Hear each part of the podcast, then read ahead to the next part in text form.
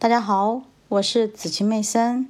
今天我将继续为大家阅读《聪明的投资者》第六章：积极型投资者的证券组合策略。被动的方法。新股的发行。以下段落全部来自本书的1959年版，未做任何改动，但增加了一些评论文字。普通股的融资有两种形式。对已上市公司而言，他们会向现有的股票持有者按一定比例配售增发的股票，其发行价通常会低于现行市场价，因此其认购权会有一定的货币价值。这些股票通常会由一家。或多家投资银行承销，但一般情况下，所有的新股会被行使认购权的人购买。因此，以上市公司的新增股票的发行，并不需要发行商的大力推销。另一种形式是，原先的非上市公司向公众发行股票。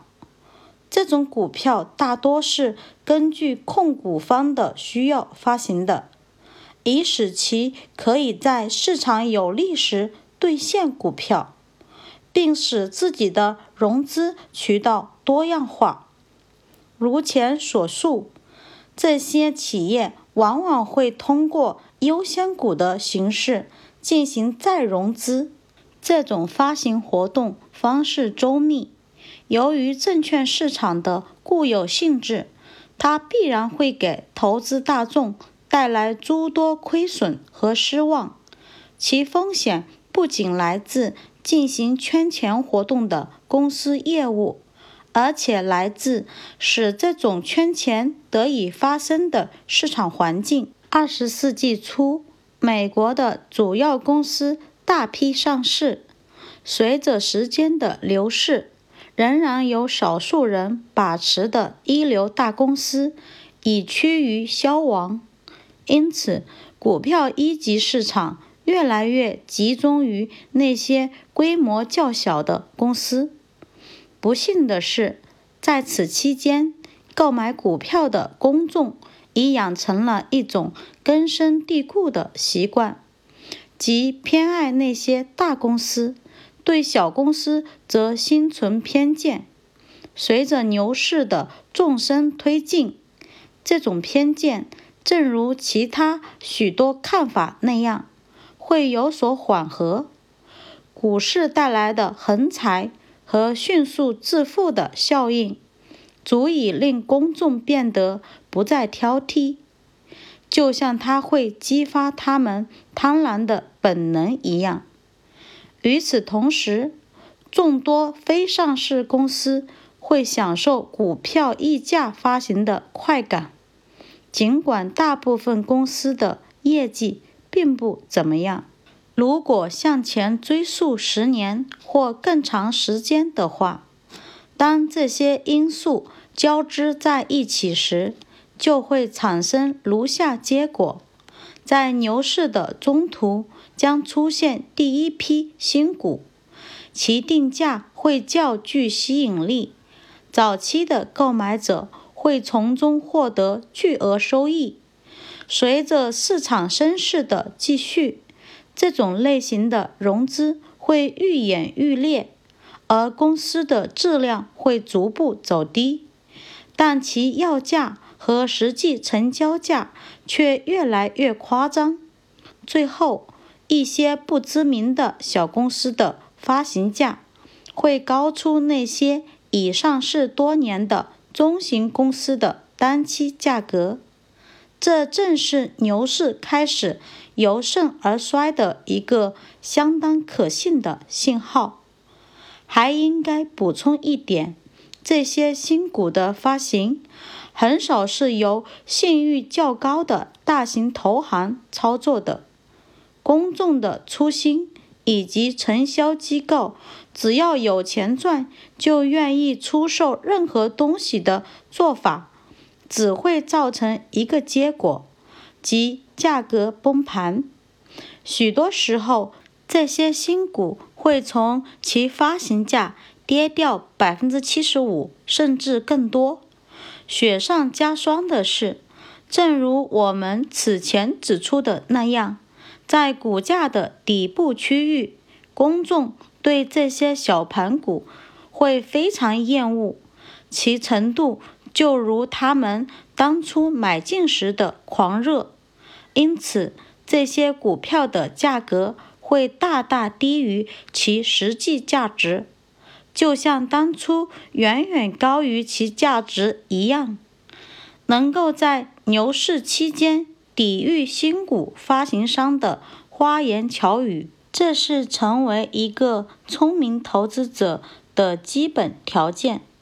即使其中有一两只股票能够通过我们关于品质和价值的严格测试，不介入其销售，仍不失为一项明智的策略。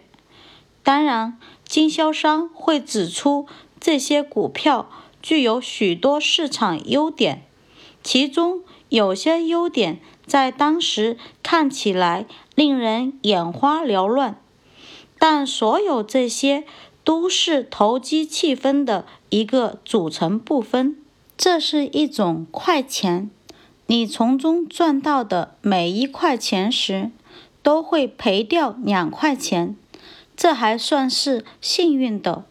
事实证明，其中有些股票是极好的购买对象。若干年后，在他们无人问津时，其真实价值就会显现出来。在本书的1965年版中，我们继续对这一问题进行了讨论。总体来看，1949年以来的股市行为。并没有转到基于长期经验的分析，新一轮的新股发行仍然在照搬古已有之的老套路。在历史上，我们似乎从未见过像1960至1962年这样如此之多的新股发行，且质量如此之差。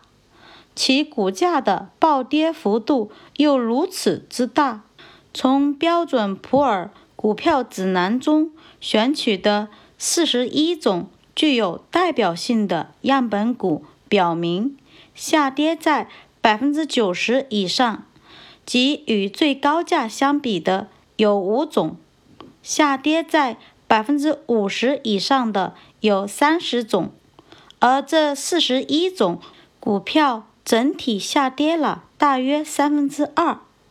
毫无疑问，未被列入股票指南的许多股票，总体上的下降幅度会更大一些。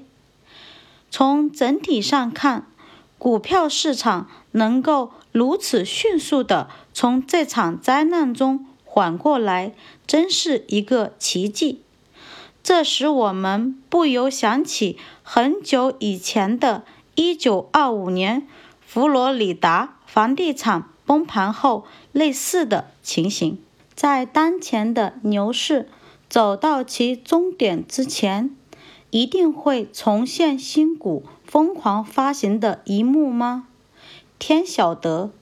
但我们确信，聪明的投资者不会忘记。一九六二年的教训，不会像其他人那样去赚那些短线利润，并承受随之而来的巨额损失。在一九六五年版中，我们接着又引用了一个恐怖的实例，即一九六一年 a t n a Maintenance 公司。以每股九美元的价格发行新股的故事，像许多新上市股票一样，该股一度涨到十五美元，次年该股跌到二点三七五美元，一九六四年又跌到零点八七五美元。该公司后来的发展颇为奇特，体现了美国企业无论其大小，近年来不时上演的变戏法。这家企业以前和近期的历史。将在本书的附录五中可以看到。要从1967至1970年的新版老故事股市上找到比这更恐怖的例子，恐怕并不是什么难事。AAA 企业是一个最适合的例子。该公司当时被列在标准普尔出版的。股票指南的第一位，该股的发行价为十四美元，上市后迅速窜升至二十八美元。到了一九七一年初，该股的交易价为二十五美分。即使是这一价位，也有高估之嫌，因为该公司已绝望地进入了破产程序。在新股发行方面，有许多值得汲取的教训和具有启示意义的事例。